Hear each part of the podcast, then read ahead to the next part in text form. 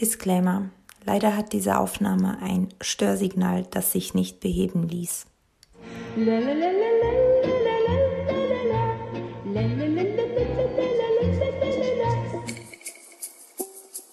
Привет! Wir sind Helena, Julia, Anni, und was machen wir hier? Hese, Jose. X3. Unser verbindendes Element ist, dass wir alle drei aus der ehemaligen Sowjetunion kommen. Wir erzählen unsere Geschichten und die Geschichten anderer, fragen uns, wie es war, nach Deutschland zu kommen. Hier ein Leben aufzubauen. Und was jetzt eigentlich abgeht. Hallo an alle da draußen. Wir sind wieder hier und sind wieder zu viert, wie eigentlich fast die ganze Staffel, weil es einfach so viele Themen gibt, die wir mit Gästinnen besprechen und ja, unsere ganzen Laberfolgen, die kommen, versprochen. Ich, äh, weil wir wissen, dass, äh, dass ihr auch die mögt. Wir mögen es auch, aber wir sind einfach so krass an diesen Diskursen dran und den Themen, die euch bewegen. Dieses Thema, das heutige, was wir besprechen, wurde uns ganz oft herangetragen von euch, also den Zuhörerinnen, und beschäftigt uns alle, eigentlich wahrscheinlich jede Person, ich wage zu behaupten, weltweit, ob bewusst oder unbewusst. Und wir sprechen heute über ähm, ja, psychische Gesundheit äh, und äh, Therapie und das im Kontext von Migration hauptsächlich. Da es ja unser sozusagen Schwerpunkt ist und vielleicht auch Wunderpunkt für einige. Genau, und dafür haben wir hier Anna Nigreva, die, äh, ja, ich glaube, die für uns hier einen halben Vortrag vorbereitet hat. Sie hat so ganz viele Blätter vor sich und ist auch schon aufgeregt, ähm, über dieses Thema zu sprechen. Hallo, hallo. Herzlich willkommen, Anna. Hallo, Anna. Genau, vielleicht äh, willst du kurz erzählen, äh, was äh, deine Laufbahn ist, wo du herkommst und ähm, ja, was du, weiß nicht, wie, wie du mit dem Thema auch äh, zusammenhängst. Ja, das Thema ist für mich auch sehr aktuell, weil ich äh, seit vier Jahren nur, nur in Deutschland lebe und äh, ich bin äh, professionell beschäftigt mit, äh, Thema, mit das Thema Trauma und ähm, ja, ich habe im äh, ein dänisches Institut von körperlich orientierter Psychotherapie studiert, äh, die Posttraumatik-Belastungsstörung und äh, Psychotherapie von dieser Störung. Und das Thema ist für mich auch persönlich aktuell ist und ja, weil ich bin keine Russlanddeutsche, aber ich stamme aus der Familie von auch Aussiedler, äh, jüdisch-ukrainische Aussiedler, die äh, im, an, am Anfang äh, am 20. Jahrhundert nach äh, Sibirien umgezogen sind. Und in meiner Familie ähm, auch äh, äh, waren die Opfer von Stalins Repressions und ich habe viel in meiner eigenen Psychotherapie mit dieser Erfahrung, mit äh, Transgenerationstrauma gearbeitet. Oh, und ja, als äh, Psychologin und Psychotherapeutin arbeite ich auch mit äh, posttraumatischer Belastungsstörung und äh, mit Trauma in irgendwelche weite Bedeutung. So, ja. Mhm. Wow, das hört sich super spannend an. Ähm, das heißt, deine eigene ähm, Lebensgeschichte oder die eigene Familiengeschichte hat dazu geführt, dass du das Thema Trauma, Migration, im größeren äh, Sinne Migration, wenn es Umsiedlungen, auch um Deportation ja in deiner Familie gab, ähm, das hast du dann zu deinem Forschungsthema gemacht.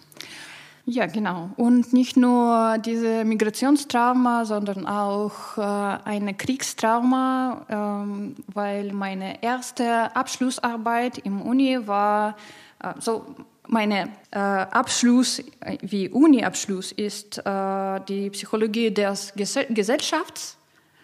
Und äh, ich habe Abschlussarbeit über Kriegstrauma, so diese posttraumatische Belastungsstörung von ähm, äh, Soldaten äh, geschrieben. So, das war auch aktuell in meiner Familie, weil äh, in 90er Jahren, ich habe vier Brüder und in 90er Jahren, sie waren in Tschetschenien, Tschetschenien, ja. So, ich verstehe, dass heute, heute wir haben ein schwieriges Thema. Und man soll auch äh, ein bisschen ja, Vorbereitung haben, um dies, dieses Thema zu sprechen.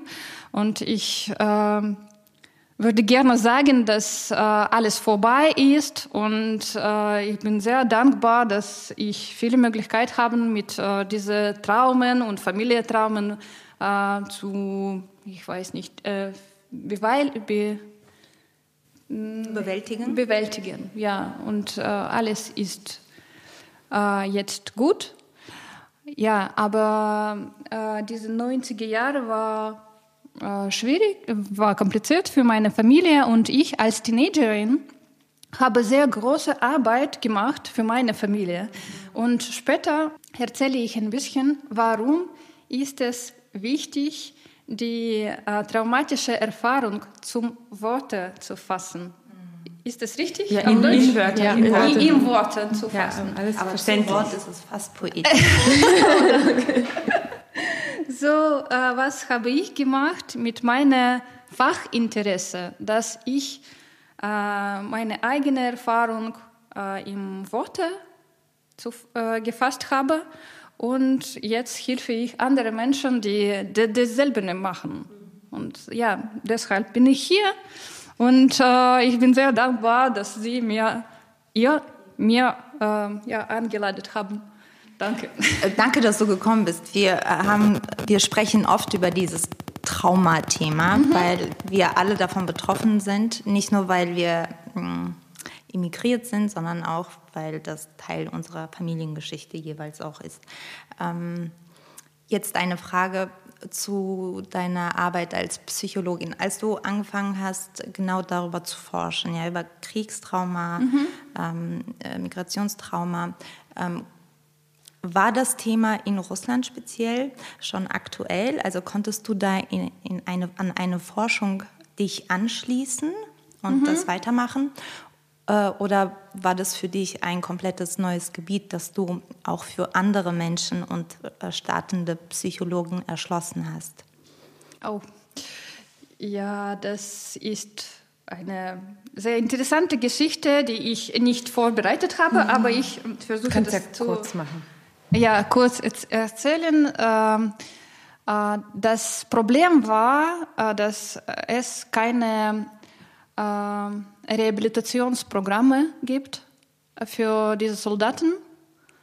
Und das stört mich wegen meiner Brüder. Und äh, ich als äh, sehr, junge, sehr junge Frau äh, mit dieser Forschung zum Militär äh, gegangen, zum Militär gegangen bist, gegangen bin. Mhm und im Sammlung etwas meine Forschung präsentiert. Und äh, es war schon aktuell und äh, ein Offizier hat meine, meine Forschung als Grund äh, benutzt, um äh, diese ähm, Center, Rehabilitationscenter zu bauen. Oh, wow. Und, wow. Ja, okay. und heute existiert dieses Rehabilita Rehabilitationscenter ähm, auf dem Ufer der Baikalsee. Wow. Ja, für Militäre, die äh, belastet waren. Wow. Wir haben ja eine richtige Hammer. Revoluzerin hier. Ja, Wie schön. Ja, ich, ich verstehe, dass äh, diese Arbeit war schon gemacht und er benutzt äh, meine Forschung als ja als Rechtfertigung oder ja. et, etwas sehr bunter junge Frau kommt und sagt oh ich wir brauchen das meine Bruder und so weiter mm, also ja. ein bisschen PR also wie ein, ja wie ein so, PR ja, ja, aber trotzdem wichtig also mhm. unfassbar also unfassbar ja. ja das das Thema existiert in Russland und ja viele Psychologen beschäftigt Genau, um, du hast ja gesagt, du arbeitest als ähm, Psychologin auch schon seit vielen Jahren. Mhm. Und mit wem arbeitest du ähm, ist wahrscheinlich also russischsprachig, so wie ich verstehe. Mhm. Sind das dann Soldaten oder arbeitest du auch mit anderen? Arbeitest du mit Migrantinnen? Ja, jetzt arbeite ich mehr mit Migrantinnen, äh, mit russischsprachigen Menschen, nur mit russischsprachigen Menschen, leider. Äh, ja, in Russland habe ich viel gearbeitet mit äh, Frauen, die äh, auf Hausgewalt belastet waren und mit Menschen, die zum Beispiel Familienmitglied mit ähm, komplizierten Gesundheitsproblemen haben oder mit Familienmitgliedern, die im Geheimnis sind. Auch, das ist auch eine traumatische Erfahrung. Was heißt das? Ach, Gefängnis. Ach, Gefängnis. Gefängnis. Ja, mhm. Entschuldigung. So, mhm. so äh, das war äh, in Russland, in St. Petersburg. Und äh, jetzt arbeite ich mit Migranten, wie ich gesagt habe. Und wie ist das, was ist der Querschnitt der Themen, die du mit deinen ähm, ähm Migrantinnen besprichst? Also was beschäftigt sie am meisten? Hm. Ja, das ist äh, ja interessant, weil ähm, äh, wenn wir über Trauma sprechen, dann sprechen wir über verschiedene Begriffe.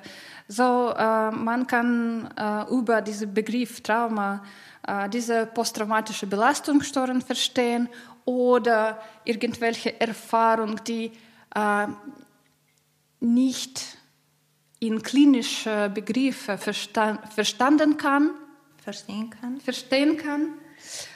Äh, oder man spricht über Kindheitstrauma. Mhm.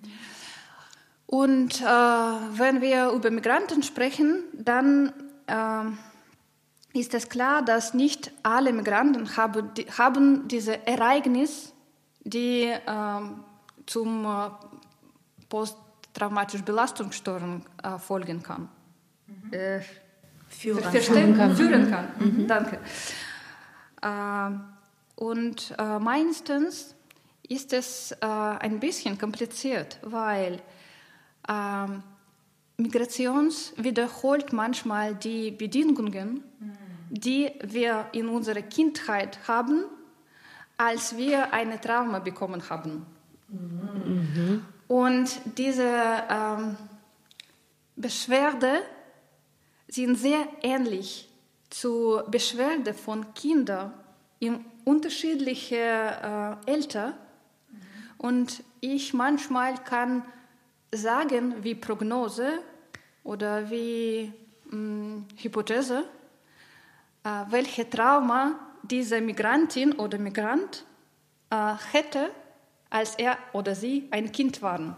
Ach so, du kannst es rück, rückprognostizieren. Ja, ja, weil zum Beispiel irgendwer äh, beschwert, dass zum Beispiel er hat kein Recht, in, in neue Gesellschaft zu sein. Mhm. Und dieses Recht zu sein ist sehr ähnlich zu Kinderrecht zu sein.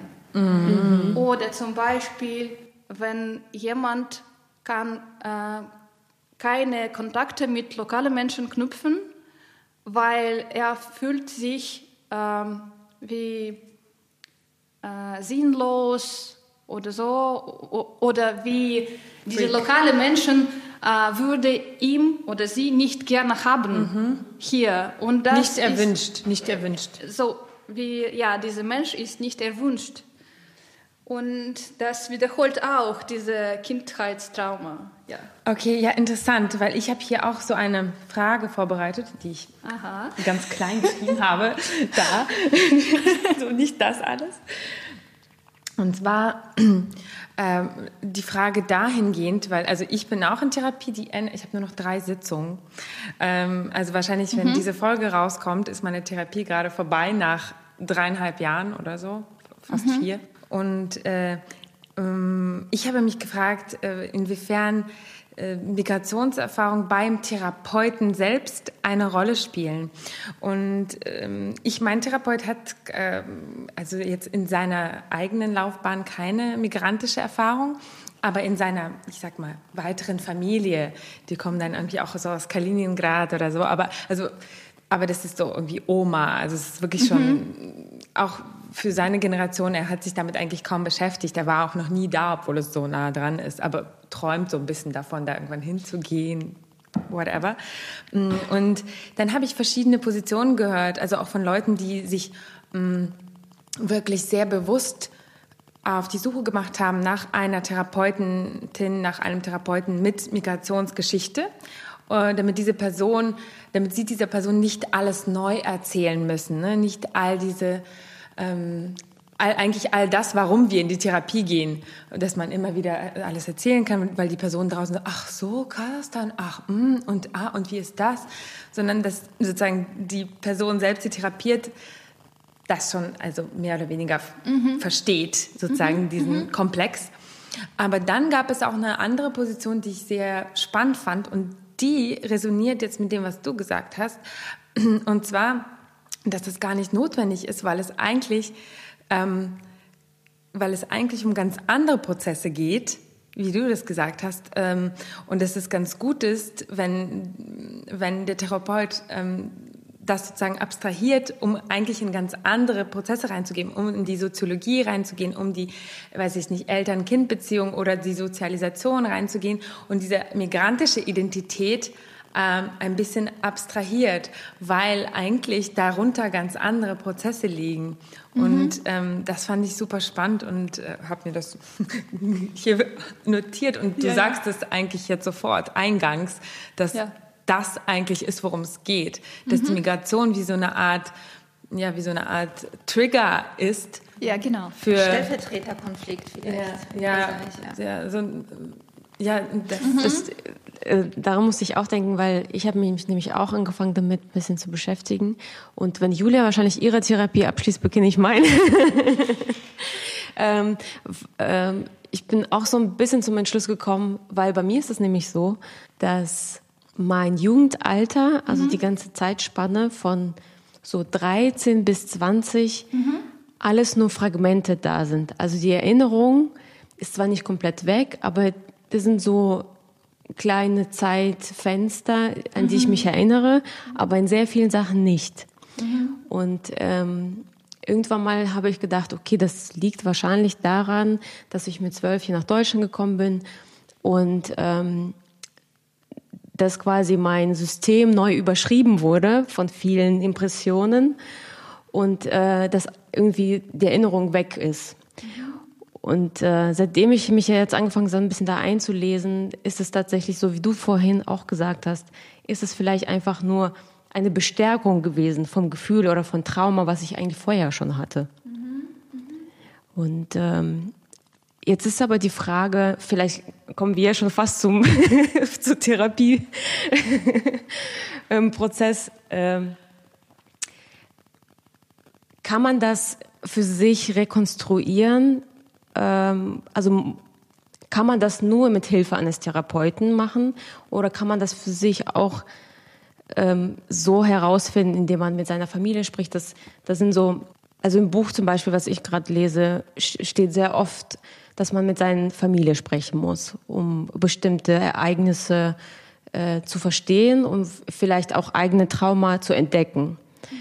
Ähm, inwieweit kann man diese, seine Erinnerung wiederherstellen oder ist, es, ist der Prozess nur mit einem Psychotherapeuten möglich?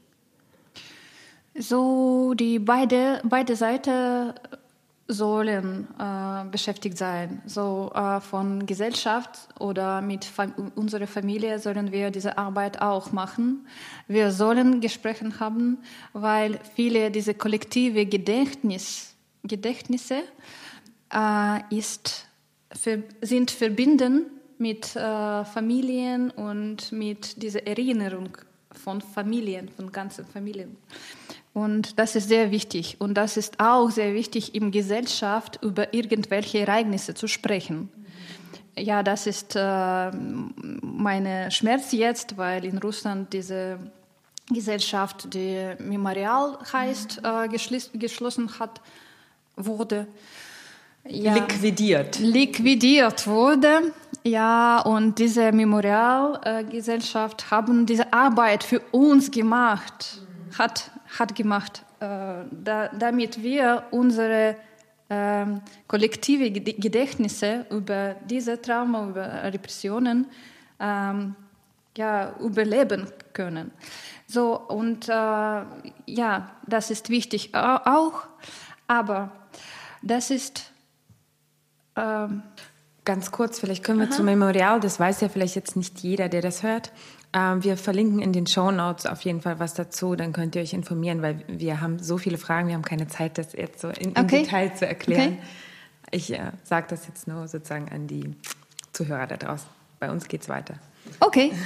Äh, ja, und äh, dass die älter, wann man umzieht oder umgezogen äh, ist, sehr wichtig, weil äh, in unserer Teenage äh, überleben wir noch einmal unsere frühe Kindheit.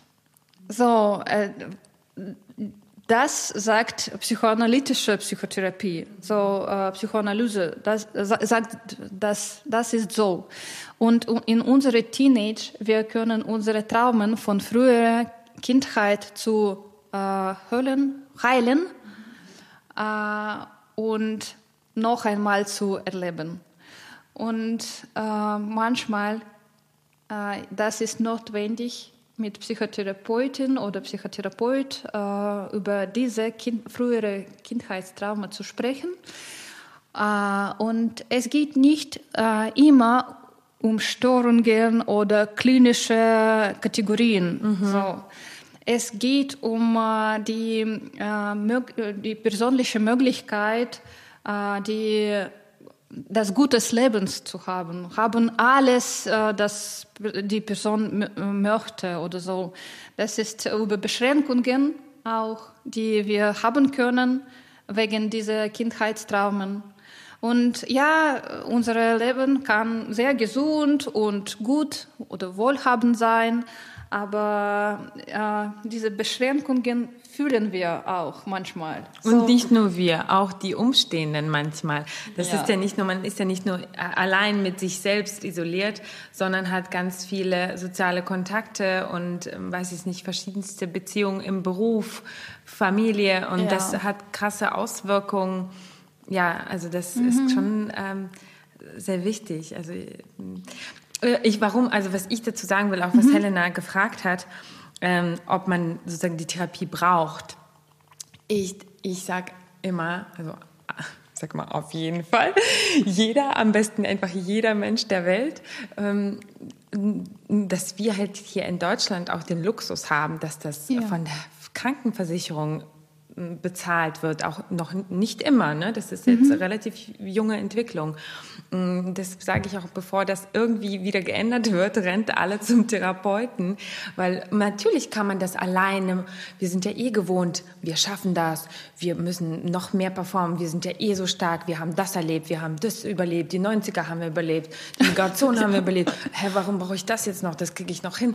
Aber ha, warum? Wenn du das halt auch mit Hilfe machen kannst, mit einer professionellen Person, die dich da begleitet und ähm, äh, also why? Ja, ich finde es äh, generell auch ähm, spannend, äh, dass wir zu einem Arzt gehen, um unseren Körper zu behandeln, aber nicht zu einem Arzt, also zu einem Psychotherapeuten, um unsere Psyche zu behandeln. Dass es eher so schambehaftet ist. Und dabei ist die Psyche eigentlich viel, viel wichtiger, weil sie natürlich auch die körperlichen Beschwerden auslösen kann.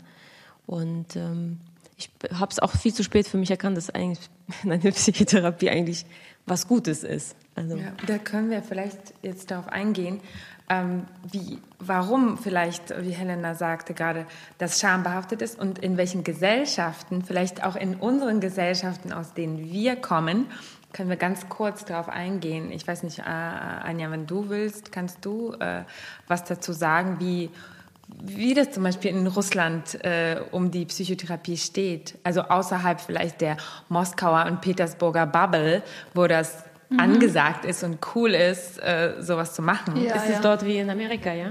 Ja, das ist jetzt schon so Common Sense, so in so einer Bubble von, in, weiß ich nicht, so intelligente Bubble oder was ja, ja, das Journalisten-Bubble. Es gibt ja auch diesen YouTube-Channel mit äh, Evgenia Streletsky, mhm. das mhm. mhm. Ähm, ähm, ist eine Psychotherapeutin, die online praktisch ähm, beliebte Themen abarbeitet. Diese, diese krasse sexy Lady, die ja, die ist super, ja, ja. Oh Gott. Das ist so krass. Das ja. ist so ein Witz, die schickt mir uns ständig hin und her. Also, die, also die ist cool, aber die ist halt auch vollkommen gaga. Also Total gaga. Vor allem hat sie einmal komplett ihr Leben umgestellt und hat das dok- dokumentiert. Und ähm, ja, nur als Bestätigung, dass das ein ähm, Up-to-Date-Thema ist, ja, in dieser Bubble. Ähm, aber Genau. wie sieht's aus Wie in in Wirklichkeit aus? Oder Ja, äh, so zuerst.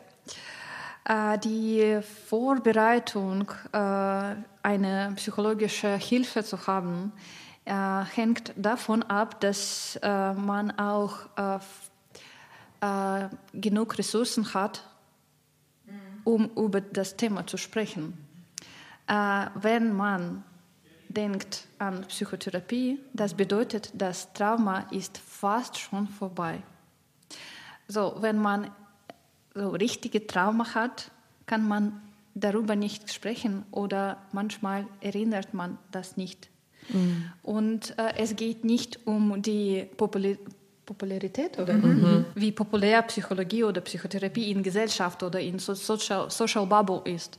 So, äh, es hängt davon ab, äh, welche äh, Stufe hat die, das Trauma.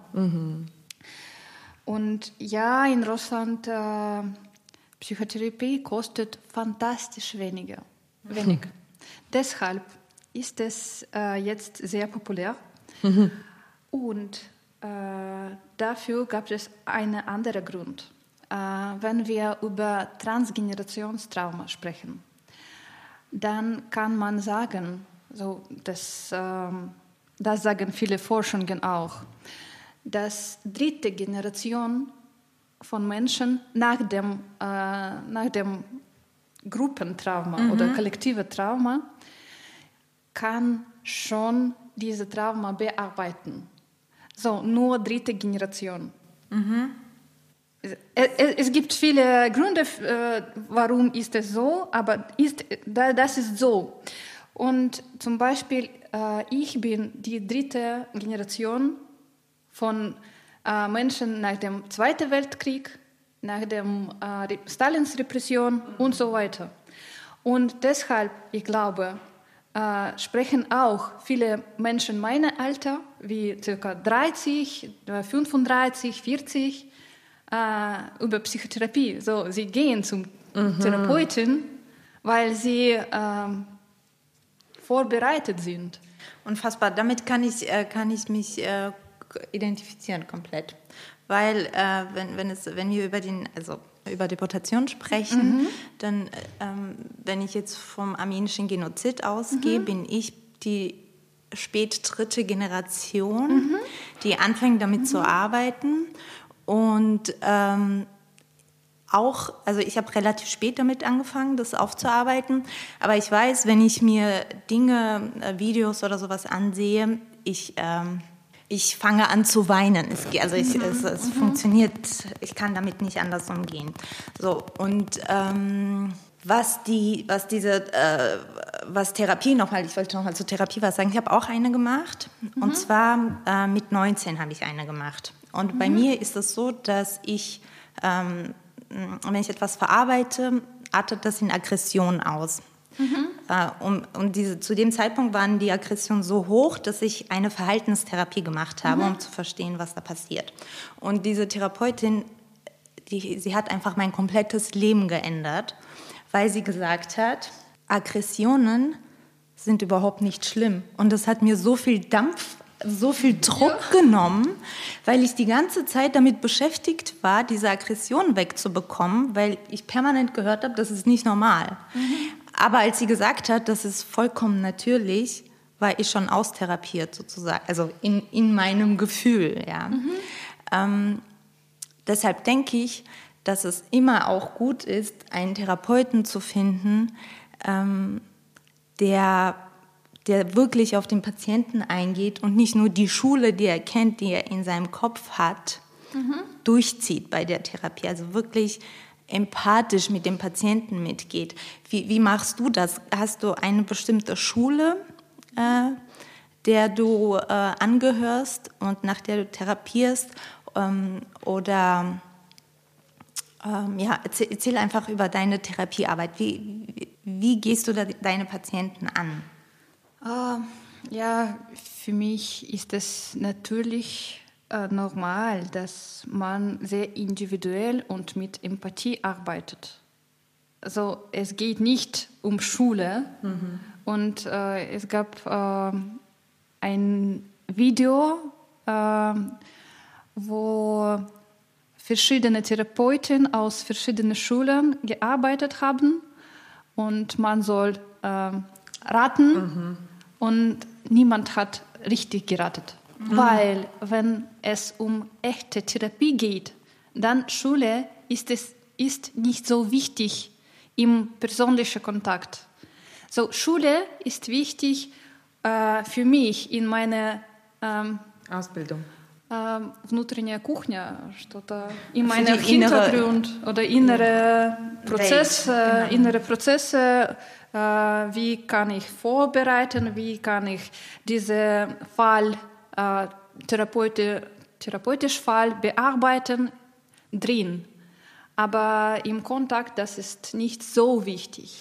Ich habe auch, also auch mein Therapeut, ich habe mit ihm darüber gesprochen, der sagt, das ist jetzt eigentlich zeitgenössisch so, dass also gute Therapeuten, die mischen eh alles. Also es gibt schon so, so eine grobe, die schreiben vielleicht auch was drauf, aber das ist eigentlich eher alte, also alte Schule, diese alten, also diese Schulen sind alte Schule. Also dass man eigentlich heutzutage wirklich so was transdisziplinär eigentlich behandelt, also sozusagen, oder transscholastisch, keine Ahnung, wie, ja, das, genau. wie das heißt.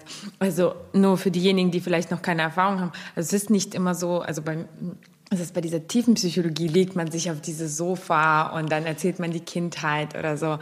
Aber also ich sitze zum Beispiel meinem Therapeuten in einem Sessel immer gegenüber oder so. Und ich, auch trotzdem habe ich über meine Kindheit erzählt oder so. Ich hatte da jetzt nicht die Augen zu und habe die Decke angestarrt.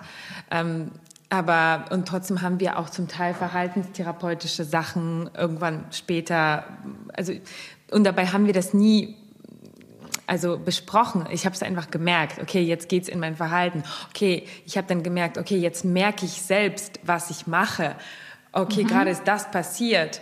Mhm. Ich müsste so, ich reagiere intuitiv so, aber eigentlich muss ich, also das ist sozusagen, die Therapie beinhaltet diese, diese, das alles, all diese Sachen im Prozess. Sozusagen. Mhm. Deshalb geht mhm. sie auch drei Jahre, vier Jahre, bei manchen sechs Jahre. Ne? Also, ja. ja. Mhm. Aber Vorsicht, wenn wir hier ja. Äh, alle vier ah, als, ja. als Psychotherapeutin äh, waren, dann sage ich ganz anders, dass Schule ist sehr wichtig, weil äh, ja es gibt viele äh, diese Personen, äh, insbesondere in Russland, ah, ja. die haben keine äh, gute Ausbildung und sagen, oh ich ich ähm, ich mache die gemeine Therapie oder ähm, allgemeine Therapie, Psychotherapie existiert nicht. Man soll in einer Schule ausgebildet sein. Ja, also. ja, vielleicht für Deutschland ist es nicht wichtig. äh, aber ja, für Russland, das ist sehr wichtig.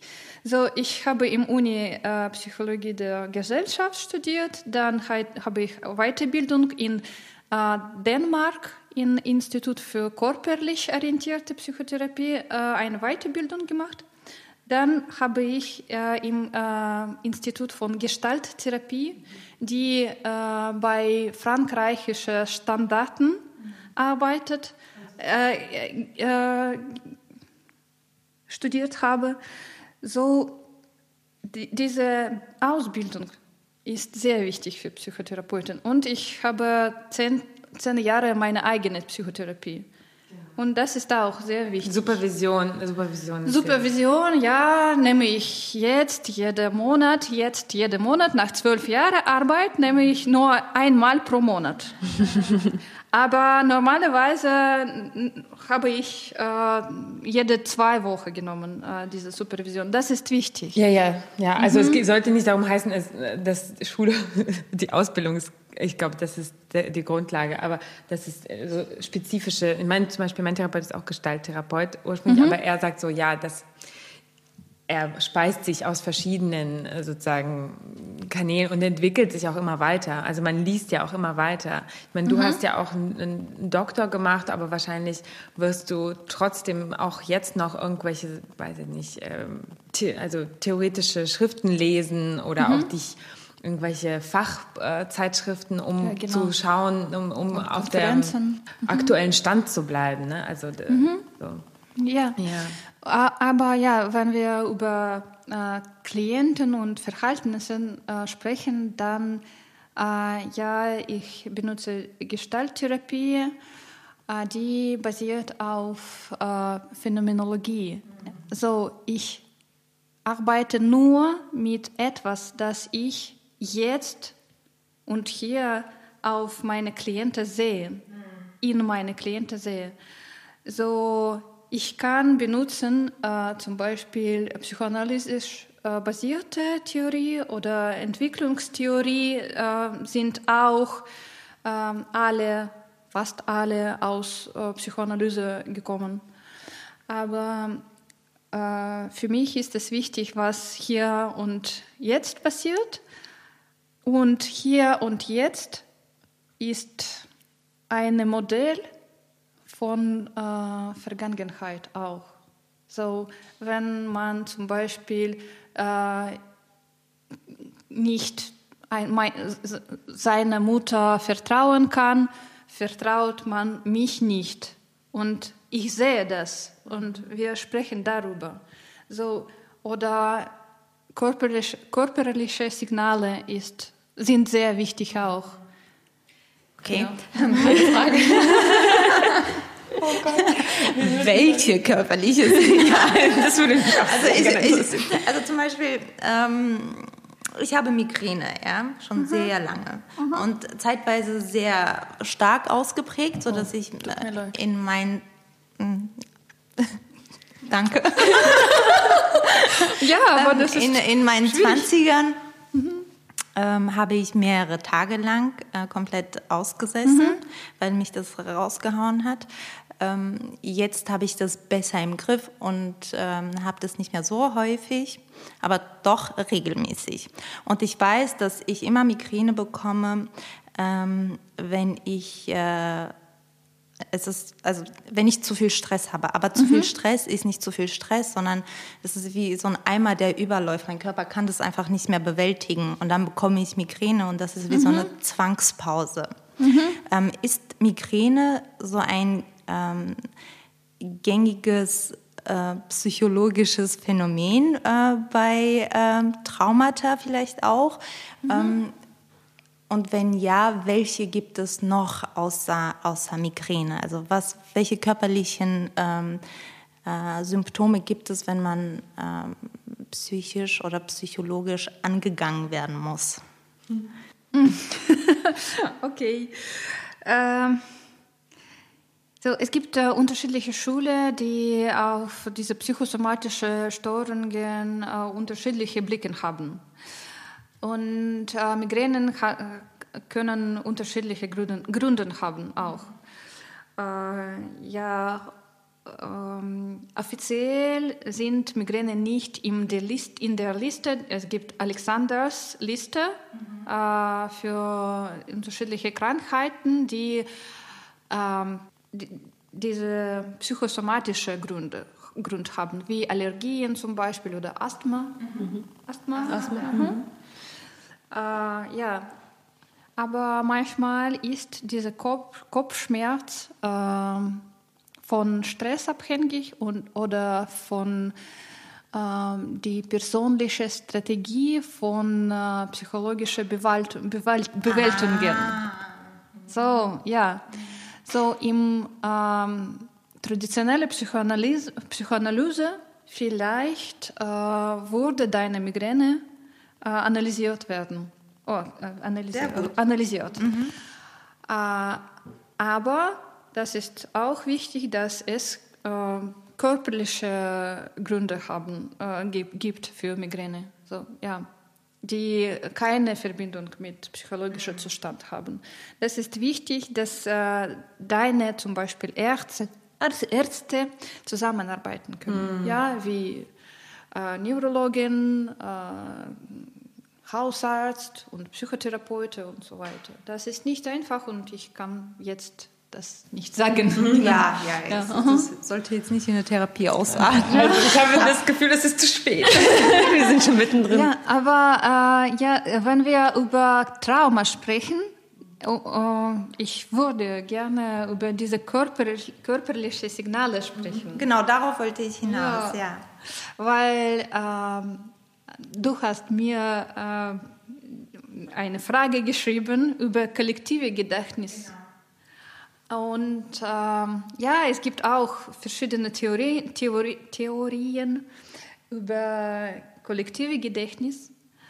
Aber äh, für mich wichtig ist, dass äh, wir sind verbinden mit, äh, uns, äh, mit äh, Erinnerungen unserer Familie schon in unserer Kindheit, schon, ähm, schon wenn niemand über uns weiß. Er, irgendwelche Ereignisse mit uns gesprochen hat. So, das ist wichtig. So, äh, zum Beispiel, ich äh, hatte einen Fall, wie therapeutisch Fall, wo, äh, und eine Frau kann nicht äh, die Tür öffnen, wenn jemand klingt. Ah. Wenn jemand klingelt, kann ja. sie nicht. Mm -mm. So, sie hat, sie hat äh, sehr äh, große Angst und ja, dass etwas passiert und sie hat viel Stress und dann plötzlich nach dem Stress konnte sie nicht diese Tür öffnen. So, ich habe äh, Bedürfnis, Bedarf, Bedürfnis? Bedarf von ihr über diesen Fall zu sprechen. So, mhm. ja, mhm. wichtig.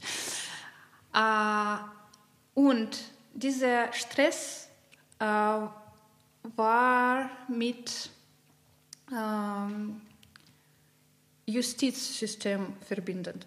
Mhm. Und sie hat plötzlich äh, äh, erinnert, dass in ihrer Familie äh, ihre Mutter hat immer wieso machen. So ich wache jetzt Schulter äh, hoch, hoch mhm.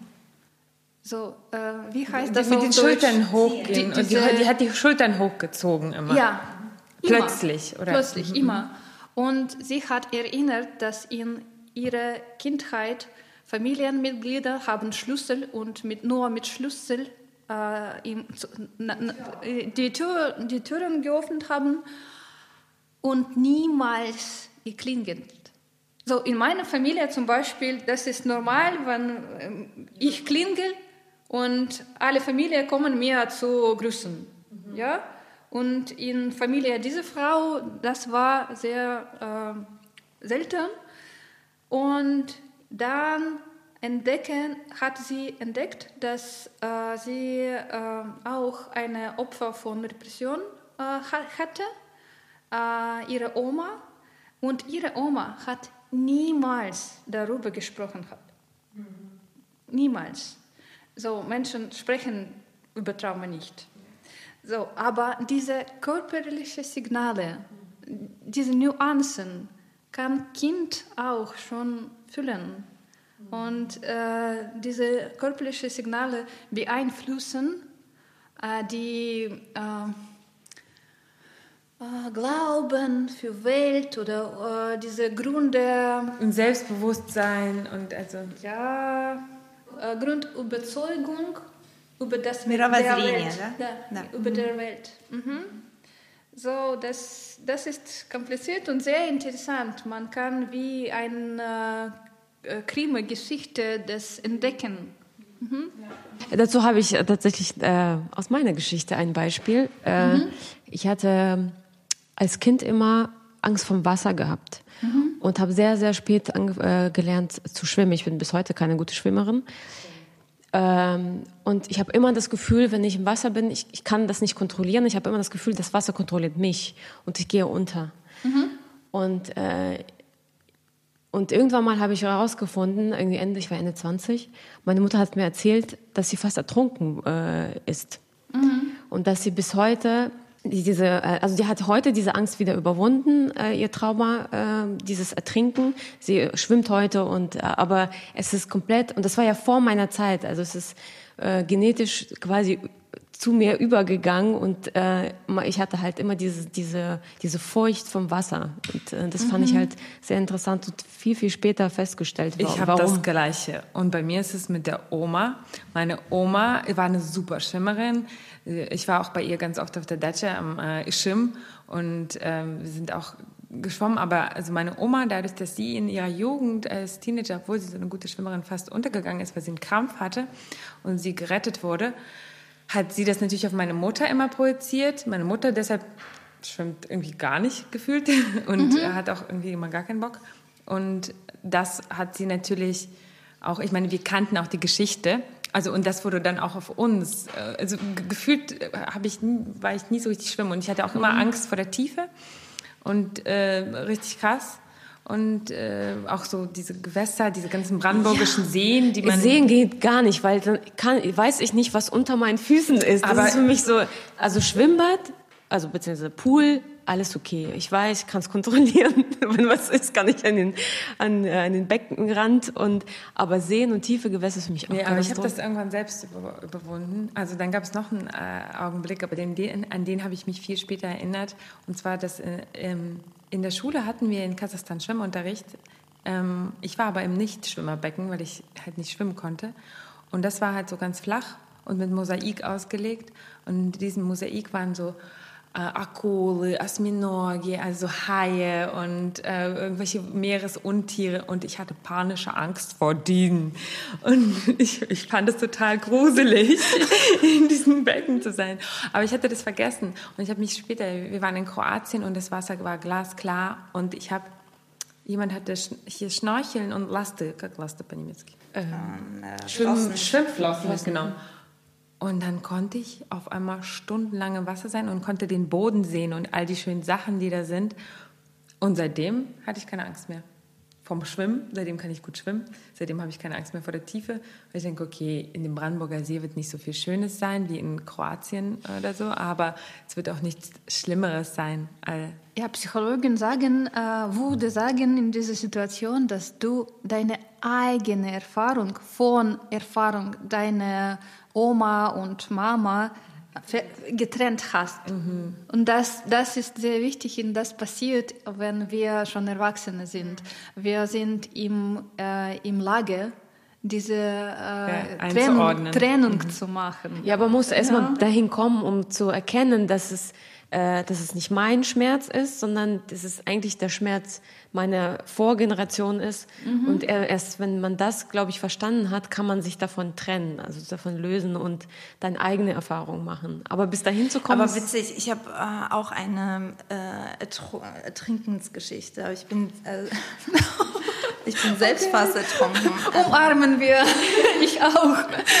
Ich bin mit meiner Schwester, da war ich äh, sieben oder acht bin ich fast ertrunken. Wir sind, äh, waren am Fluss und sind geschwommen und sind am Fluss in so einen ähm, Strudel geraten. Mhm. Da war, hatte eine Bombe eingeschlagen aus dem Zweiten Weltkrieg mhm. und da war ein mhm. Loch und irgendwie, man hat den Strudel aber nicht gesehen von außen. Und wir sind, wir haben mit Kindern gespielt und meine Schwester und ich sind mit einem anderen Kind in diesen Strudel geraten. Und wir konnten nicht hochschwimmen, weil es immer nach unten mhm. gedrückt hat, bis uns jemand entdeckt hat und rausgefischt hat. Aber da waren wir schon weiß ich nicht, also auf jeden Fall schon nah dran zu ertrinken. Und äh, danach konnte meine Schwester nicht mehr, ähm, sie hatte totale Angst vor Wasser und mhm. Duschen. Und das hat sich dann bei ihr gelegt. Und ähm, bei mir war das so, dass ich, ähm, ich, ich kann mich genau an diesen Ertrinkensmoment erinnern, mhm. weil ich gedacht habe, nee, ich ertrinke jetzt nicht. Und habe meine Schwester an den Haaren hochgezogen und wir sind immer irgendwie nach oben Gott. und wieder runtergedrückt. Und ähm, ich habe das Gefühl, weil ich in dieser Situation ähm, gesagt habe, egal, ich trinke, schlucke dieses Wasser und ich weiß, ich habe keine Luft mehr, aber ich schaffe sie noch hochzuziehen und irgendwie schaffe ich es noch hoch habe ich das Gefühl, ich habe in diesem Moment trotzdem diese Angst vor Wasser überwunden, weil ich das gemacht habe. Und ich hatte danach nie wieder Angst vor, vor dem Schwimmen oder vor dem Wasser. Aber natürlich in der Tiefe ist es total unheimlich, was da unter dir passiert. Äh, jetzt frage ich mich, ob dieses, weil ich so oft daran denke, ähm, frage ich mich, ob solche krassen lebenseinschneidenden Erlebnisse auch an meine Tochter weitergegeben werden über, über dieses Gedächtnis. Mhm. Was, mhm. was sagst du? Ja, zuerst äh, würde ich gerne Ihre Aufmerksamkeit haben, dass wir hier etwas symbolisch überleben, jetzt. Wow. Ja, weil es gibt äh, äh, einen Begriff, auf Russisch das äh, heißt Воронка травмы. Я не знаю, как воронка по-немецки. Ähm, Rabe.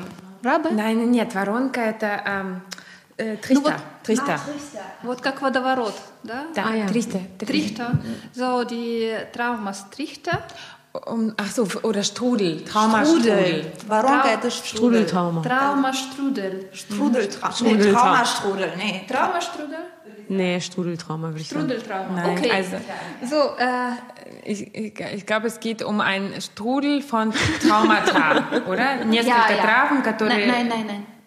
А, это травмы для травмы? Я сейчас опишу, как okay. функционирует. Да? Да.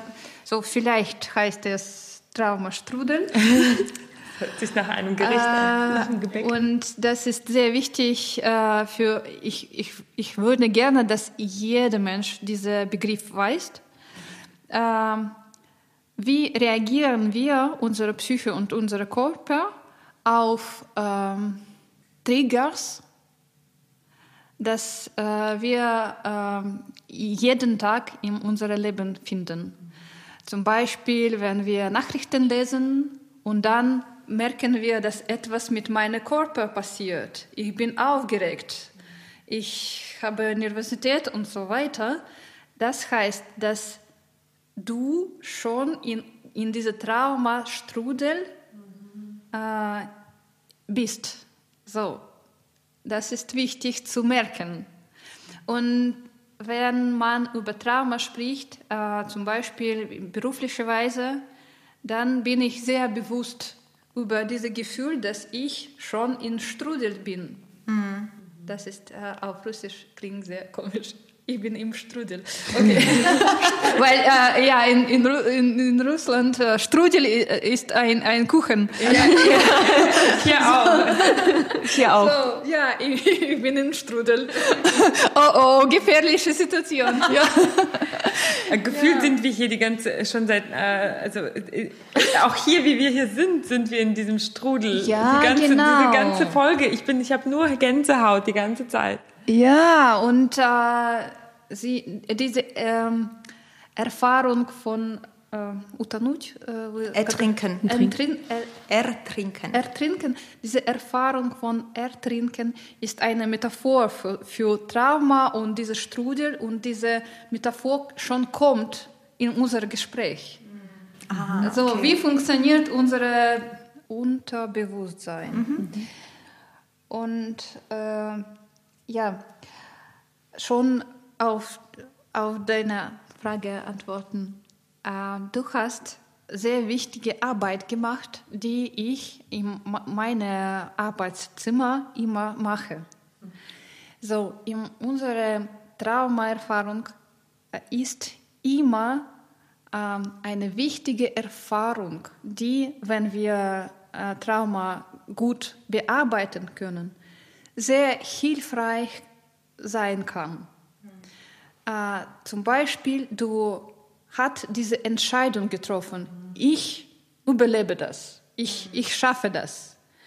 Und das ist wichtig für äh, deine Persönlichkeit, von, für, für, für deine weitere Geschichte, dass du über dich selbst diese, ähm, diese, äh, diese ähm, эту правду знаешь. Wahrheit. Diese Wahrheit weißt. Erkenntnis. Diese Erkenntnis. So, du, du hast über dich diese Erkenntnis, dass du überlebst kann. In irgendwelche, überleben kann, in irgendwelche äh, Bedingungen und so weiter. Und das ist ein sehr guter Stein für diese kraftvolle Persönlichkeit, für diese Bewältigungsstrategie. So in andere Stresssituationen oder Traumasituationen, du kannst äh, auf diese Erfahrung äh, zurückgreifen. Anlehnen. Anlehnen. Mhm. Du kannst auf diese Erfahrung anlehnen. Oder aufbauen, ja. Und ja, das ist sehr wichtig. Und äh, wir sagen, in, das hat mir Lisbeth Marcher, meine Lehrerin von äh, Psychotherapie aus Dänemark, sie hat mir das beigebracht, dass ähm, wenn man erlebt ist, das bedeutet, dass man äh, genug Kräfte hat zum Überleben. Mhm. Und das ist äh, gute, gute Merkmal. So, also dann ist man resilient. Ja, da, ja, okay. ja mhm. genau. Und äh, ich glaube, dass diese Erfahrung bei dir ist nicht mehr traumatisch, echt traumatisch. So. Das stimmt, ja. ja. Also, aber, ja, die, die ist nicht traumatisch, ja. Ähm, die, obwohl das, ähm, ich, es ist auch etwas, was ich ähm, eine ziemliche Zeit lang vergessen hatte, einfach. Mhm. Ich konnte mich nicht daran erinnern, dass ich, also ich wusste, dass ich ertrunken bin, aber ich mh, mm, fast ertrunken bin. ähm, aber das äh, war nicht äh, in meinem Alltags, in meinen Alltagserinnerungen parat. Und irgendwann, ich weiß nicht mehr durch welche Erfahrung, ähm, habe ich mich daran erinnert, dass, ja, stimmt, ich bin ja auch mal fast betrunken. Ähm, und jetzt muss ich einfach in diese Situation, die immer dieses grüne Wasser um meine Augen herum und wie ich versuche zu atmen und nur Wasser in, in, in meinen Mund kommt und man versucht irgendwie, das ist wie, also der Körper ist so auf Überleben einfach umprogrammiert in diesen, ähm, mhm. ähm, in, in solchen extremen Situationen. Das, das war nicht nur meine Entscheidung, ich werde das überleben, sondern auch mein Körper hat in dem Moment einen Schalter umgelegt. Und mhm. es war mir möglich, irgendwie Zeichen zu geben, dass ich in diesem Wasser bin mit zwei anderen Kindern. Ähm, ähm, das, und auf diese Erfahrung greife ich zurück, das stimmt. Einfach, mhm. ähm, einfach was der, der, Geist, also wenn Geist und Körper zusammenspielen, ähm, kann einfach, ja, sowas. Es soll ja im Leben nicht nur über, um Überleben gehen, weißt mhm. du? aber wenn Geist und Körper zusammenkommen, dann äh, entsteht das absolute Positiv sozusagen ja. Ja. Mhm. Äh, für den Menschen. Mhm, mhm. Und wir, wir sprechen in dieser Situation über reptile, äh, reptile Gehirn. So in traumatischen Situationen funktioniert immer reptile Gehirn, nicht unsere äh, spätere, äh, später entwickelte Gehirn, sondern diese tierische äh, Gehirn, die uns überleben hilft, die uns äh, überleben hilft. Und äh, manchmal ist die Entscheidungen für diese äh, Gehirn ist, äh, sind ähm, unakzeptabel für unsere äh, menschliche Persönlichkeit. Mhm. Und dann soll man in Therapie diese Erfahrung okay, bearbeiten. Das ist so Krieg und äh, was, ne? Ja, zum Beispiel Krieg oder Entscheidungen, wenn zum Beispiel Mutter hat äh, weggemacht, äh, weggegangen ohne Kinder oder so. Und dann äh, diese Erfahrung soll bearbeiten. Aber wenn äh, diese äh, Körper und Seele zusammenarbeiten, das ist super und dann das, das hilft uns weiter. Und äh, ich habe auch einen therapeutischen Fall äh, und ich darf auch über das sprechen, äh, dass äh, eine junge Frau, junge Ärztin hat gekommen äh, zu, zu, zu, mir und sie waren Osteo eine Osteopathin mhm. und Orthopädin. Sie hat viel mit Hand gearbeitet und äh, plötzlich in Therapie, sie kommen äh, wegen anderer Gründe. So.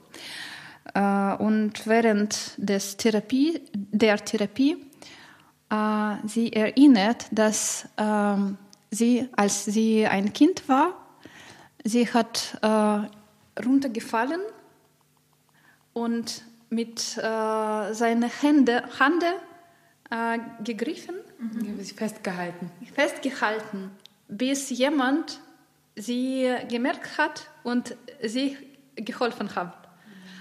Und äh, ja, das, das war traumatische Erfahrung, aber nach der Arbeit, sie hat verstanden, warum seine, ihre Hände hat diese magische Bedeutung für sie. Mhm. Ja, das ist super krass. Dass äh, sie hat mit ihren Händen äh, ihre eigene Leben zu retten. Mhm. Und jetzt rettet sie andere Leben und Gesundheiten mit ihren Händen. Ich ja, alle. Nach Hause bitte. und in jedem Traumafall gibt es eine geheimte äh, Sakrowische Geheime Schatz. Schatz. Geheimer Schatz von unseren äh, Kräfte und Geistkräfte, sehr tiefe ähm, Fähigkeit, mit äh, irgendwelche Ereignisse zu be bewältigen, zu schaffen. Und dieser Moment ist für mich sehr inspiriert und hilft mir, keine äh, Burnout haben.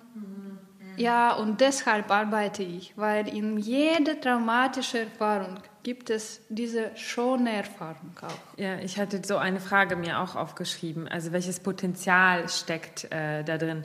Und ich hatte mir auch aufgeschrieben, welches, weil unser Thema, was wir alle bewältigen, ist so ein bisschen dieses dreifache Trauma, der was so um die Migration herum ist. Also das ist sozusagen die Erfahrung, mhm. die man in der Heimat gemacht hat, was da passiert ist, dann die Erfahrung der Migration selbst und dann das neue Trauma, wie ist das in diesem neuen Ort? Was passiert da? Das ist ja dieses drei ähm, was irgendwie so komplex ist. Und, mhm. ähm, und ich, ich habe mich gefragt, was sind sozusagen die Potenziale? Also nicht nur dieses Negative, das besprechen wir ja hier seit zwei Jahren in diesem Podcast. sozusagen, nein, nicht nur Negatives, aber das ist ja auch eine Verarbeitung für uns und auch für unsere Zuhörerinnen, wie wir so Feedback bekommen. Hm. Aber was sind sozusagen die, die guten Sachen, die daraus erwachsen? Und ich zum Beispiel habe auch eine sogenannte Retraumatisierung gehabt. Ich bin ja mhm. einfach nach Kasachstan nochmal zurückgegangen und oh. habe da zwei Jahre gelebt und bin dann wieder zurückgekommen. Und das war der Punkt auch, wo ich dann irgendwann die Therapie angefangen habe, weil ich war halt einfach ich habe nichts gefühlt. Mhm. Ich habe nichts gefühlt. Ich, mhm. ich, war vollkommen lost. So. Mhm. Auch über diese zwei Jahre. Und deshalb, ähm, äh, wenn man mich fragt, ja, äh, war, war das super, sollte man das machen, denke ich, also ich finde es super für mich, aber ich habe hart gearbeitet daran, dass ich jetzt dieses Potenzial dieser ganzen Traumata mhm. äh, raushole, das Positive daraus. Aber ich wünsche das jetzt nicht jedem, das muss nicht jeder machen. Ja. Oh, genau, ja. also aber das, was du sagst, finde ich sehr wichtig, dass halt neben all diesen ähm, ja, Schwächen, vielleicht können wir auch nochmal zur Migration zurückkommen, die durch so eine Erfahrung ähm, so auf einen gelegt werden oder nicht Schwächen, sondern so Beschwerden, mhm. dass da auch so etwas, ja, etwas sehr Positives daraus erwachsen kann, äh, mhm. sehr Einzigartiges auch. Mhm. So, äh, ich soll sagen, dass äh, Trauma ist keine ähm, unbedingte Bedingungen zum äh, persönliche Kräfte zu entdecken. ja? diese Frau zum Beispiel, diese Ärztin, hat schon äh, diese Kräfte und sie hat schon sehr sensible und äh, kraftvolle Hände. Mhm. Deshalb hat sie in dieser Situation diese Hände benutzt. Mhm. Ja, und äh, ohne Trauma ähm, entwickelt sich unser Potenzial äh, langsam, Schritt für Schritt und wir haben ihn doch manchmal. So, das kann das sein, dass wir benutzen dies, diese Kräfte nicht in unserem Leben. Ja, aber für Heilung der Trauma, diese positive Seite ist wichtig. Ja? Äh, und äh, bezüglicherweise zum diese Migrationstrauma äh, habe ich Abschlussarbeit in meinem Gestaltinstitut diese Sommer geschrieben äh, über dieses Thema, weil manchmal so äh, Carl Gustav Jung hat äh, war überzeugt, dass äh, unser Geist oder Seele sucht immer die Bedingungen, wann er kann irgendwelche Traumen oder schlechte Erfahrungen noch einmal überleben mhm. und neue Erfahrungen zusammen mhm. sammeln. Aber da Anni hat ja schon die Frage gestellt, wie kann man, also ich bin ja, also ich bin ja Mutter und mein Kind ist jetzt in den Kindergarten gekommen, ist ja in der Eingewöhnung und findet das, glaube ich, nicht so witzig. Und, oh ja. Und das, das ist auch äh, unerträglich für mich. Und dann mhm. frage ich mich, wenn du sowas sagst, okay, wie kann ich mein Kind davor bewahren? vor, vor, kann ich nicht. Ne? Ich, kann, ich kann das nicht davor bewahren, traumatische Erfahrungen zu machen. Ne? Das gehört zum Leben. Das ist, das ist so. Ne? Also, mhm. also, das funktioniert nicht anders. Ne? Es ist ja theoretisch, ich habe auch diese Theorie gehört, ähm, wir sind ja alle ich war ja schon sozusagen in der Gebärmutter meiner Oma, weil ja, die es ist so, dass bei weiblichen äh, Föten ähm, werden die äh, Eizellen schon sozusagen noch im Mutterleib äh, angelegt, gebildet. Das heißt, als meine Mutter noch ein Fötus war, sozusagen in dem mhm. und im Körper meiner Großmutter war, mhm. war eigentlich die Anlage für mich schon da. Das heißt, ich, ein Teil von mir, äh, als Eizelle war schon in meiner Großmutter mhm. irgendwann in den 60er Jahren, also 1962 oder mhm. 61 sogar schon. Ähm, und das, da das erlebte, also das, ich weiß nicht, wie ist das so Voodoo oder also sind sind das wirklich physikalisch? Ja, Humangenetik. Genau, aber ist das physikalisch beweisbar, dass dann dieses, diese Eizelle tatsächlich irgendwas von dem Erleben meiner Großmutter mitbekommt, genetisch. Also mhm. es wurde schon anscheinend bewiesen. Ne? Also ich, ich weiß das, also ich, du weißt das bestimmt ganz sicher. Ähm, also es gibt zwei Momente. Einmal ist das, dass genetisch im Prinzip das so abläuft, wie du das sagst, mit den Eizellen, die dann äh, so weitergegeben werden. Ähm, und natürlich wird ein Teil der Information da überschrieben. Ja? Und dann gibt es psychologisch, nennt sich das Epigenetik, äh, mhm. glaube ich. Und da hat man äh, dieses Experiment gemacht mit den Mäusen. Da konnte man sofort nachvollziehen, das Trauma ja. des Erlebten sofort aber an das Mäuse Kind halt, ne? Äh, wir sind ja keine Mäuse. Also sofort ja gut, aber es sind chemische Prozesse im, im Körper, die äh, das auslösen tatsächlich. Also ich habe auch, auch darüber ein bisschen gelesen. Anna, tell us. Aber Anna, Anna Schluss mit unserer Küche. ja, so, die, die Ergebnisse von dieser Forschung stellen jetzt eine Frage. Ja.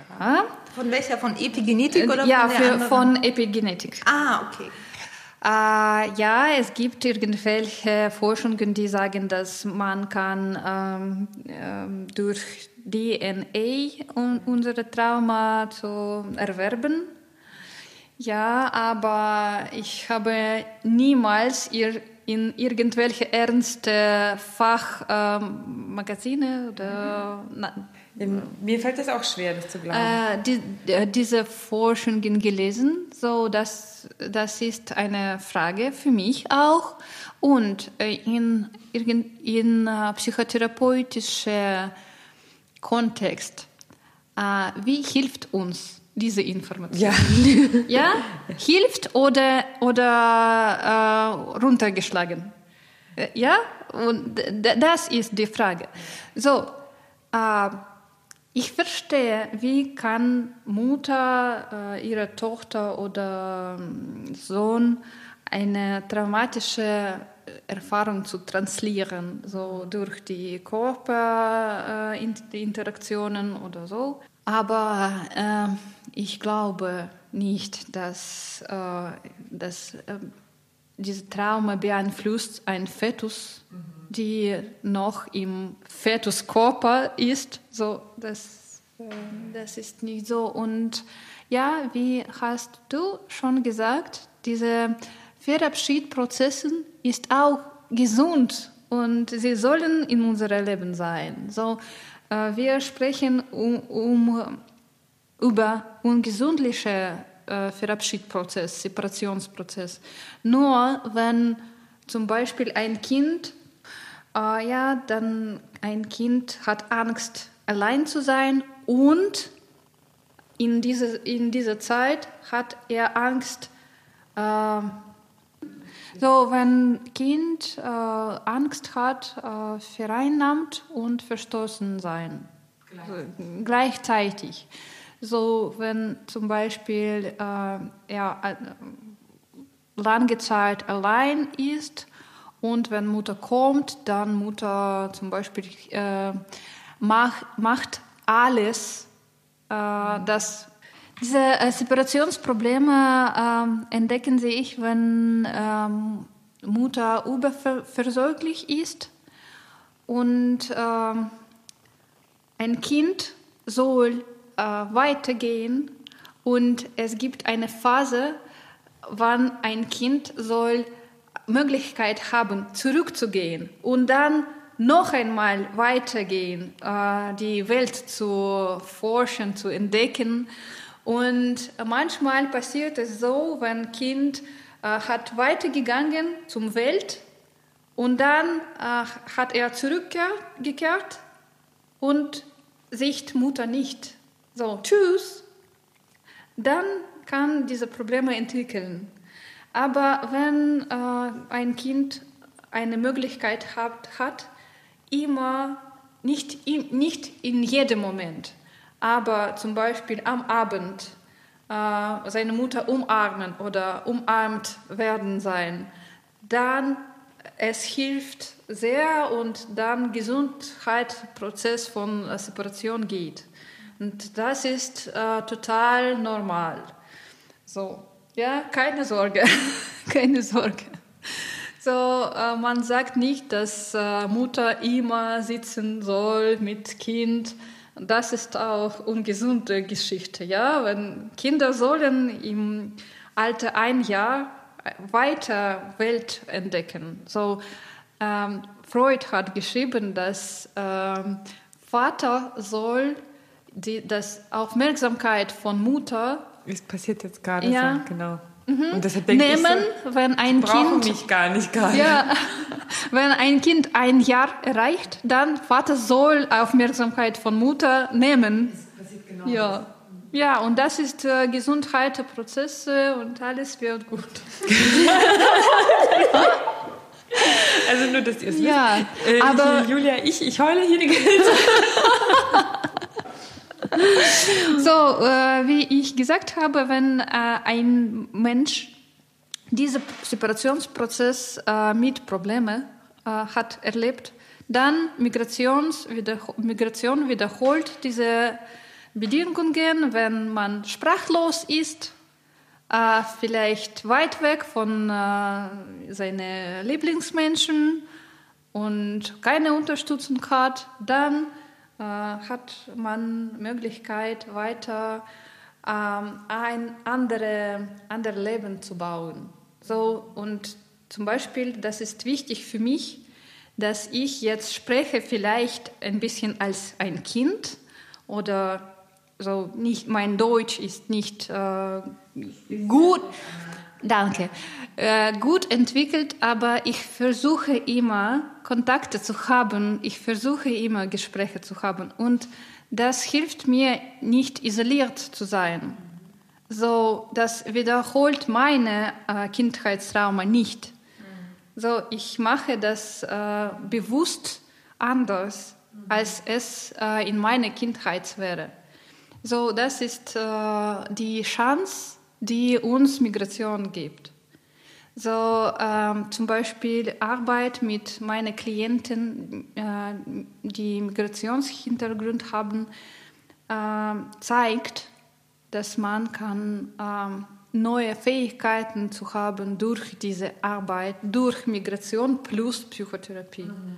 So ja, das ist sehr effektiv. Zum Beispiel diese, dieser Fall, wenn eine Frau sehr starke Allergie hat, hätte dann haben wir drei Jahre gearbeitet und jetzt äh, äh, schaut Allergie sehr selten, nur saisonal, nur einmal pro Jahr am Frühling. So, und wenn wir arbeiten, äh, gearbeitet, wenn wir angefangen mit Arbeit, dann äh, hätte sie sehr starke Allergie, keine, keine äh, gesundliche Platz auf seine ja, schlechte Haut, mhm. oder so.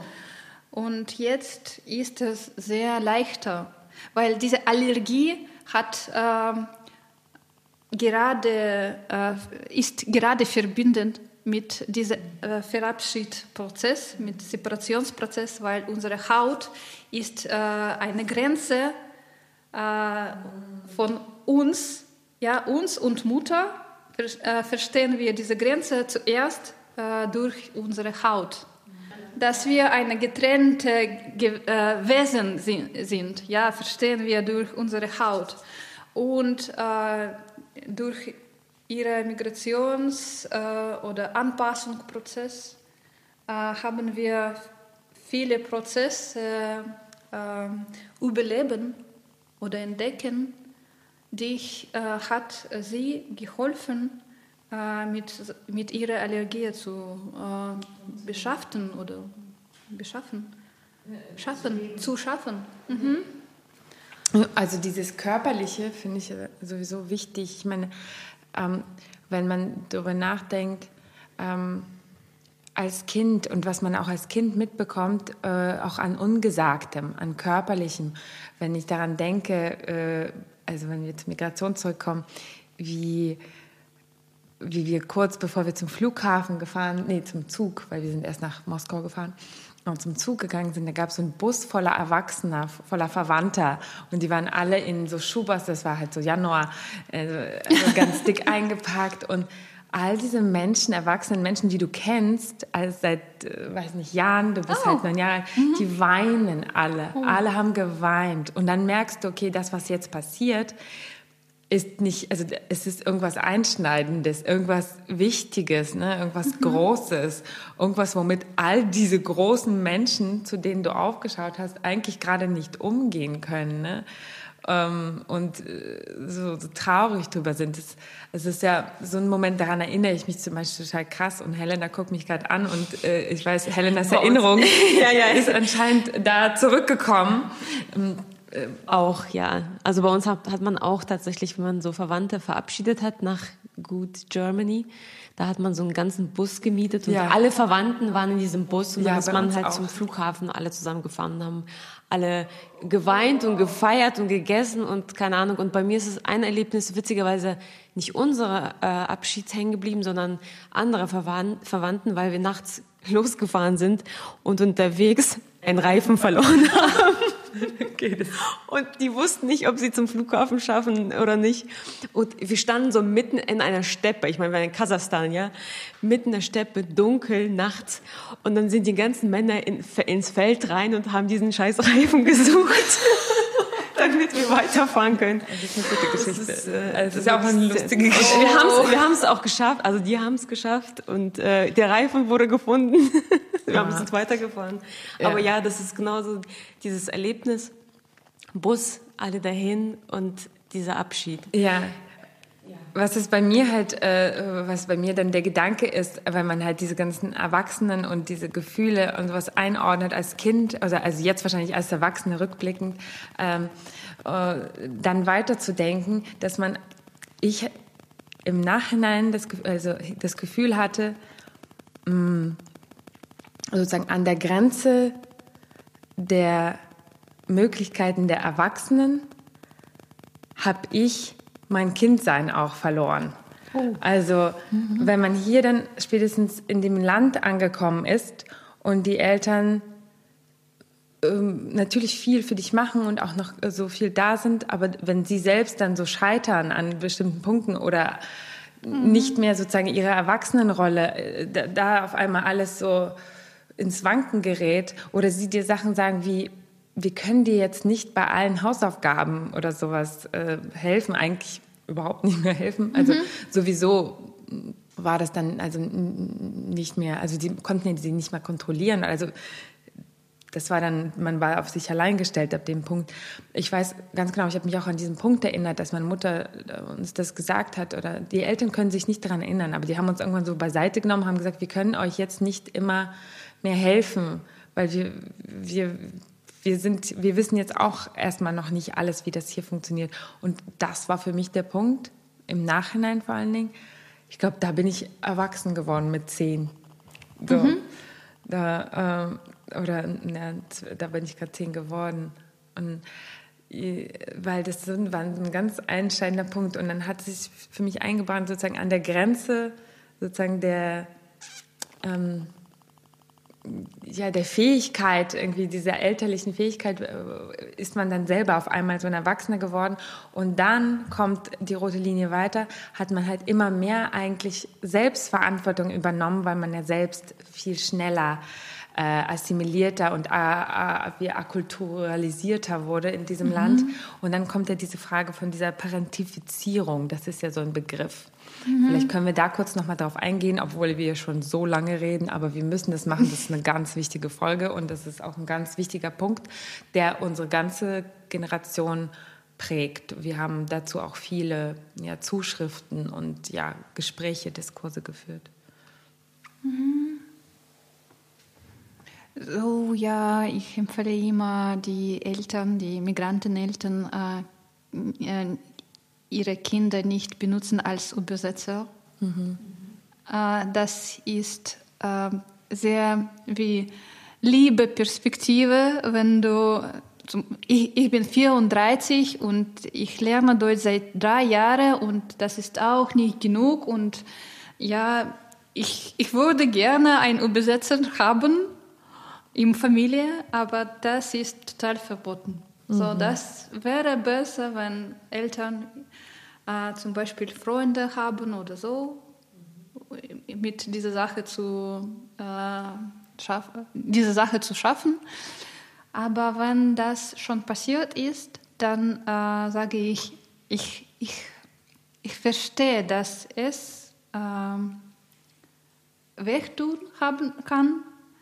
Und ich verstehe, dass für Kinder das ist nicht einfach. Aber wenn wir über Teenager sprechen, dann gute Nachrichten, dass äh, viele Psychologen sprechen über Initial, Initiation, Initiation, Initiation mhm. die äh, Teenager äh, beherrschen sollen. Und äh, das ist ein Merkmal, dass äh, ihr diesen Initiationsprozess beschafft haben, habt. So, das ist auch gut ja, für ihr, ihr, eure Erwachsenheit oder so. Selbstständigkeit. So, ähm, ich bin sicher, dass äh, sie treffen Entscheidungen leichter als Menschen, mhm. die bis 30 Jahre bei Mama gewohnt haben und so weiter. So, ähm, ich, ich sehe die Schwierigkeiten, aber ich sehe auch die, die, das Potenzial von dieser Situation auch. Ja, ja vor allem, ich finde, man kann sich auch super schwer davon trennen. Also es ist manchmal, also heutzutage ist es manchmal immer noch so, mhm. dass man für eigene Eltern irgendwas macht. Ja, ja. Also ähm, ich musste zum Beispiel diese Woche innerhalb von einem Tag meinen Papa nach Russland bekommen. Er hätte es alleine einfach nicht so schnell schaffen können, mhm. weil diese ganze Kommunikationswege und wie man an bestimmte Sachen ähm, rankommt, ähm, er kennt diese Strukturen nicht. Und also er hat auch nicht gelernt. So. Ja, du hast, das ist eine Kompetenz, das ist so eine gesellschaftliche, soziale Kompetenz, die wir halt erlernt haben und die genau. äh, andere Migrantengenerationen halt nicht erlernt haben. Aber natürlich, weil du auch immer da warst, weil es immer bequem war. Also das ist so, mhm. das, ist so, das ist so bei uns, der, meine Eltern sind auf jeden Fall emanzipierter geworden dann irgendwann. Aber das ist so. Und wir durften wieder Kinder sein und sie helfen uns ganz viel. Vielen Dank, Eltern, vielen Dank. Spasiba, Mama, Papa. Ja, aber das, das scheitert manchmal so an äh, auch banalen Sachen. Ich meine, wir waren an der Apotheke und ähm, mussten diesen Test machen, ja, den äh, Schnelltest. Und da war auch so ein älteres Paar, also russischsprachiges Paar, und die konnten einfach nicht online diesen Test buchen. Das heißt, ich habe quasi mhm. für uns, also für meinen Vater und mich diesen Test, und dann bin ich quasi für die noch eingesprungen, damit die diesen Test mhm. auch machen können, weil sie einfach nicht ihre eigenen Handys bedienen konnten, um Online-Tests zu machen. Das ist nochmal eine andere Das ist nochmal so. Das ist, äh, also wo ist die Grenze? Ne? Also wo, ja. wo sagt man den Eltern, nee, jetzt geht's nicht, das musst ihr selbst machen? Das finde ich schwierig. Oh ja, wenn ich mit äh, mir selbst als Teenagerin sprechen kann, dann sagte ich mir selbst, dass äh, meine Eltern nicht so hilflose, mhm. hilflos als ich denke, ah, ich als Kind denke. So, Kinder kümmern um Eltern immer. Ja, ja. Immer. Und Kinder sehen die, die, die Situation nicht, nicht wichtig, mhm. nicht, nicht richtig. Ja. So, Kinder äh, denken an Eltern als an sich selbst. Mhm. So, Kinder sehen die Bewältigungsfähigkeiten von Eltern nicht ganz richtig. Mhm. Und sie, sie wollen selbst mhm. äh, zum He äh, Eltern helfen. Aber das ist nicht richtig. Und wenn Teenager ihre Eltern nicht helfen, dann Eltern schaffen das alles selbst. Ja. Mhm. Ich habe das selbst äh, diese Erfahrung gemacht. So als ich 20 war, sagte ich so seit so äh, zwischen 18 und 20 habe ich gearbeitet und Geld meine Eltern gegeben, weil sie haben kein Geld, keine Arbeit und so weiter, so wegen irgendwelcher Gründe.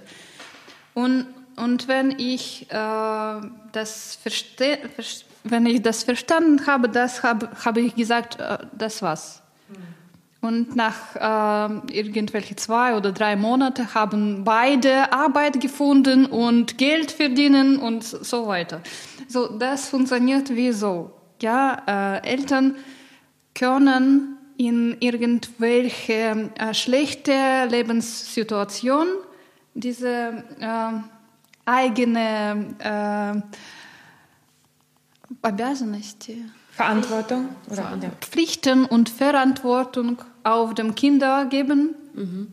Aber ja, das ist nur kleine äh, Schwach oder kleine Schwäche. Kleine Schwäche, Sch sch kleine Schwächzeit. Wenn man diese Schwäche ähm, zur merken soll dann äh, werden alles besser. So, mhm. ja. Also rechtzeitig. Rechtzeitig. rechtzeitig. Mhm.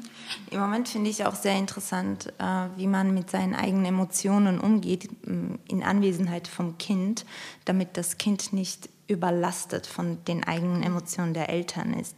Und da in diesem Zusammenhang habe ich ein paar Sachen gelesen und da stand auch, dass äh, Kinder in dem Kleinstalter ähm, sich als Teil der Mutter verstehen. Mhm. Auch, ich weiß nicht, ob des Vaters, aber der Mutter auf jeden Fall. Und ähm, sie adaptieren alle Emotionen, mhm. haben aber natürlich nicht die Erfahrungswelt der Mutter, um damit umzugehen. Und dann ist natürlich jetzt die Frage, wie ehrlich geht man mit den Emotionen, äh, mit dem Kind äh, um. Also Verstecken die Emotionen ist auch schlecht, weil, die El weil das Kind ja keine Echtheit, kein echtes Leben lernt. Aber es, ähm, ich sag mal, zu bewässern mit deinen Emotionen ist auch schlecht. Das heißt, mhm. äh, das ist ja ein sehr feiner Moment, der eigentlich das ganze emotionale Verhalten des Kindes bestimmt im späteren Leben.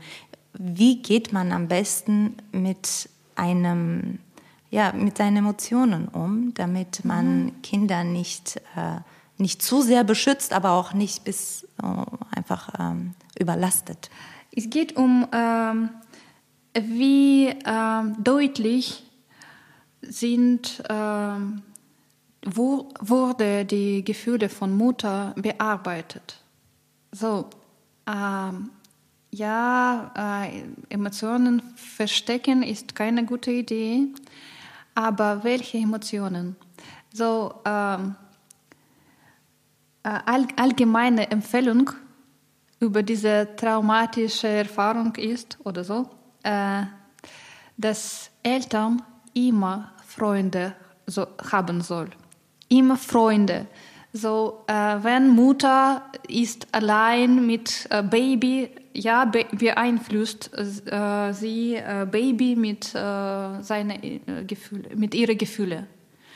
Ja, aber wenn wir ein soziales Netzwerk für erwachsene Menschen haben, dann vermeiden wir diese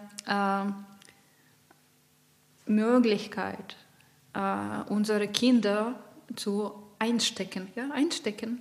Traumatisieren. Einzustecken. Einzustecken, so mit unseren Gefühlen. Ja, und äh, das geht auch äh, äh, mit äh, Fachleuten. Ich zum Beispiel arbeite nicht mit äh, traumatischer Erfahrung, bis ich äh, genug Kollegen Unterstützung habe oder Supervisoren und so weiter. So, das ist sehr wichtig ein Netzwerk haben. Mhm. Allein ein Mensch gegen Trauma kann fast nichts machen. So, nur wir zusammen mit Unterstützung, äh, mit ähm, Freundlichkeit, dann können wir das schaffen. Boah, das ist also so viel, so ein wichtiger auch Abschlusssatz, weil wir müssen zum Schluss kommen. Ihr habt wahrscheinlich schon gemerkt, wie lang diese Folge ist. Und äh, ich sage euch, also ich habe hier noch lange nicht alle Fragen, die ich mir aufgeschrieben habe, dir gestellt und ihr wahrscheinlich auch nicht. Und ich glaube, Anja, wir müssen einfach irgendwann Teil zwei mit dir machen, wirklich, weil es sind so viele wichtige Sachen, auch wie, ich äh, weiß nicht, ich habe hier so Slogans wie internalisierte Diskriminierung und Klassismus versus Migration, was wiegt mehr, auch keine Ahnung, Traumata und Träume. Also wir können wahrscheinlich einfach einen ganzen Podcast darüber machen. Vielleicht solltest du dir das überlegen. Und wir sind, also unendlich dankbar. Ich bin, ich habe von Sekunde null bis jetzt einfach Gänsehaut gehabt die ganze Zeit. Und ja, sag dir auch kurz was und dann müssen wir Ach, Schluss machen. Vielen Dank, dass du da warst. Das war für dich wahrscheinlich super anstrengend. Du siehst sehr müde aus. Wir haben dich komplett ausgelaugt mit unseren Fragen. Aber lass dir gesagt sein, dass ähm, du so kurze Zeit in Deutschland lebst und ähm, dich super deine Gedanken ins Deutsche übertragen Total hast. Krass. Wir haben alles verstanden. Ähm, ich wünsche jedem eine solche Therapeutin wie dich. Oh, danke. Wir werden Ihren Kontakt bei uns in den Shownotes Das ist vielleicht, das ist vielleicht, das sollten wir mal besprechen, wie wir damit umgehen, weil es genau. gibt, glaube ich, ziemlich viele, viele ähm, Menschen, die jetzt wahrscheinlich äh, dir die Tür einrennen. Also lasst euch gesagt sein, ein, äh, die Migration ist ein Trauma, aber ein Trauma, das man zum positiv umwandeln kann und für sich alle Lebensenergie ziehen kann und damit leben kann. Ähm, ja, dass ich äh, noch nicht gesagt habe, aber das ist wichtig, dass äh, Trauma ist nicht immer, äh, das Migration ist nicht immer ein Trauma. Mhm und äh, viele Menschen äh, umziehen ohne diese traumatische Erfahrung, insbesondere wenn sie keine Kindheitstrauma haben und äh, genug Unterstützung äh, für lokale Menschen haben, äh, zum Beispiel IT-Migranten jetzt. Mhm und wenn sie nicht Sprachlose sind, dann hilft das auch. Und äh, ja, das ist auch wichtig zu erinnern, dass vielleicht sie haben jetzt schwierige Zeit und das kann Anpassungsstörung sein, aber Anpassungsstörung ist keine Trauma. Mhm. So, äh, das äh, wird ähm, weggehen nach sechs Monaten oder so. Nur mhm. warten, äh, nehmen Unterstützung, äh, treffen mit Freunden und äh, alles wird besser.